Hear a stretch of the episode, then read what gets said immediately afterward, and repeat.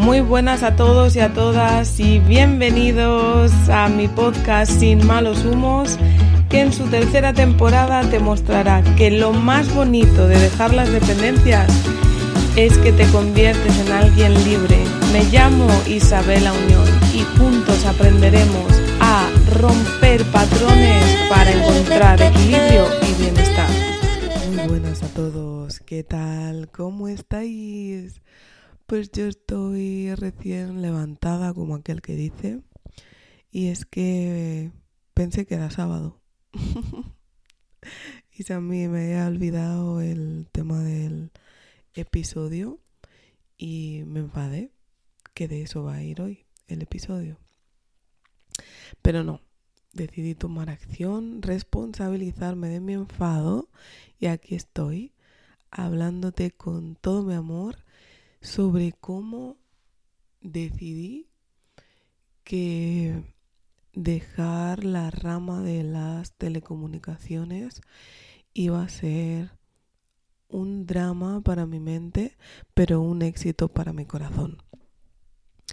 Y es que con el paso de los años yo me fui dando cuenta de que cada vez que tenía que ponerme frente al ordenador y hacer pues el trabajo que, que yo estaba haciendo, me estresaba más, me estresaba más, me estresaba más. Y en casa quería estar tranquilo, tranquila, que no me molestaran. Me malhumoraba muchísimo eh, cuando veía las cosas desordenadas o no suficientemente limpias o había muchísimo ruido. Además, eh, no sé, prácticamente todos los días acababa gritando que si no a June, a Oso o incluso a mí misma o a cualquier pobre comercial que me llamaba para ofrecerme los servicios. Y llegué a la conclusión de que enfadarme era sano, pero si ponía límites a mi enfado, hacer daño a otros con mi enfado era de necesitar ayuda. Así que bueno, la verdad es que fue difícil, fue una situación muy difícil y me costó darme cuenta de que no tenía herramientas para afrontarla. Era muy difícil ser mamá y trabajar a la vez y emprender a la vez de alguna manera con un sueño porque está sometida a muchísimas presiones del día a día en el trabajo, pues lo típico, ¿no? Las facturas, etcétera, etcétera. Entonces, pues sí, era humano que me enfadara, pero entre enfadarme y hacer daño con mi enfado, pues había un paso de cebra que no tenía por qué cruzar.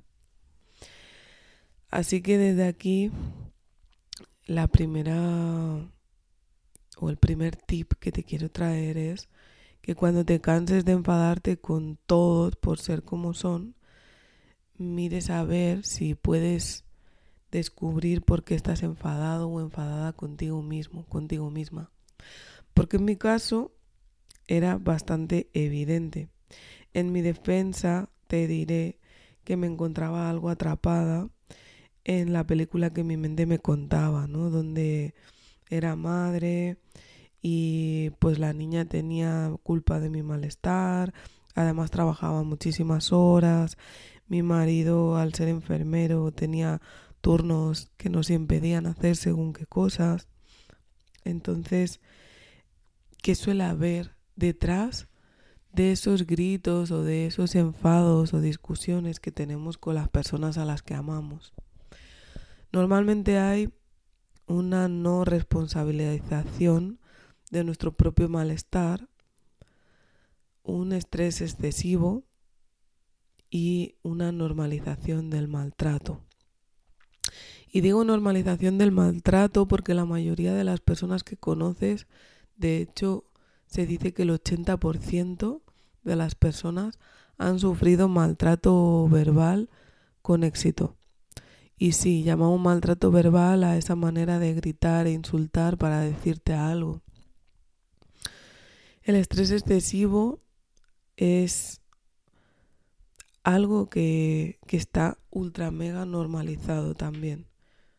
Es la manera que tenemos de vivir en la exigencia, venga a trabajar, venga a trabajar, sin darnos cuenta de que para ser feliz realmente tenemos que empezar a pasar o que nos la pele todo. Encontrar un equilibrio, trabajo, vida, pues para disfrutar más y de lo que realmente importa y no tomarse tan en serio las dificultades absurdas del día a día, ¿no? Si para poder con todo entras en ansiedad, igual es que no puedes con todo. Y yo por eso siempre os digo que empecé a cuestionarme todo. Y dije, ostras, por aquí no es. Por aquí no es, yo no puedo estar afrontando las cosas desde el sufrimiento. Y buscaba afrontarlas desde el placer o desde el disfrute. Y ahí encontré una falta de responsabilización bastante, bastante heavy. Porque yo me percaté que estaba como largando culpas a diestro y siniestro y echar la culpa a los demás de algo, pues a veces no está mal, porque no quita que haya personas que nos hayan jodido y sean también en cierto modo responsables de nuestros malestares. Pero echar la culpa a los demás de algo que te duele es como echarle la culpa a los zapatos de que te huelen los pies. ¿Sabes? O sea, es como absurdo. Así que, pues bueno, cuando crecemos en familias en las que escuchamos expresiones como tú me enfadas, tú me agobias, mis problemas empezaron cuando tú naciste, de alguna manera aprendemos que la culpa de cómo nos sentimos es de los demás. Y eso es una trampa horrorosa, porque si pensamos que los otros tienen culpa de lo que nos pasa, sentiremos que somos esclavos de las situaciones y que, por ejemplo, no podemos cambiar de trabajo si nos están pagando al final de mes un salario que es un poquito mejor que el salario medio del resto y em, tienes un contrato como fijo para toda la vida, estable. Estable es tener tu corazón tranquilo. Estable es que tu alma baile. Estable es irte a dormir todas las noches con tranquilidad. Eso es estabilidad y no lo que nos han estado contando. El otro día le decía a un chico que trabaja conmigo, el cambio no es malo. Tú te sientes mal porque la gente te dice que eres inestable porque quieres cambiar, pero el cambio no es malo. Lo que es malo realmente es adaptarte a un estrés y a un estado de ansiedad solo por creer que ese trabajo es lo único que te va a mantener estable en esta vida. Para mí el cambio es un estilo de vida y amo el cambio y amo cambiar y amo crecer. Y la estabilidad la encuentro en mis hábitos. Así que deja de culpabilizar a otros de tus enfados y empieza a responsabilizarte. ¿Cómo puedes hacerlo? Una cosa que funciona bastante es escribir una carta a tu ira, a tu enfado, para cambiar la forma de gestionarlo. Porque verdaderamente, como os conté en la semana de las emociones, un enfado viene a poner límites. Y gritando estás poniendo límites, pero no es la manera. No es la manera. Echando culpas estás poniendo límites, pero no es la manera porque nada va a cambiar. Un límite es bueno cuando provoca un cambio.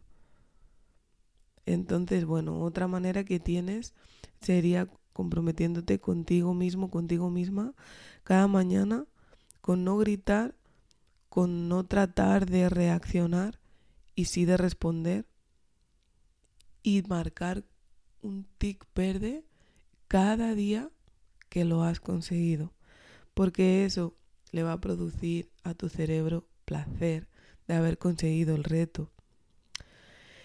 Y el último tip que te traigo es, en la medida de lo posible, mantén una carga de trabajo que te permita cierta salud mental. No seas un trabajador workaholic dependiente de tu trabajo. porque eso te va a enfermar. Y recuerda que el síntoma es la solución por supervivencia de una causa mayor. Sin más, te deseo un feliz día, sea que sea el día que me estés escuchando.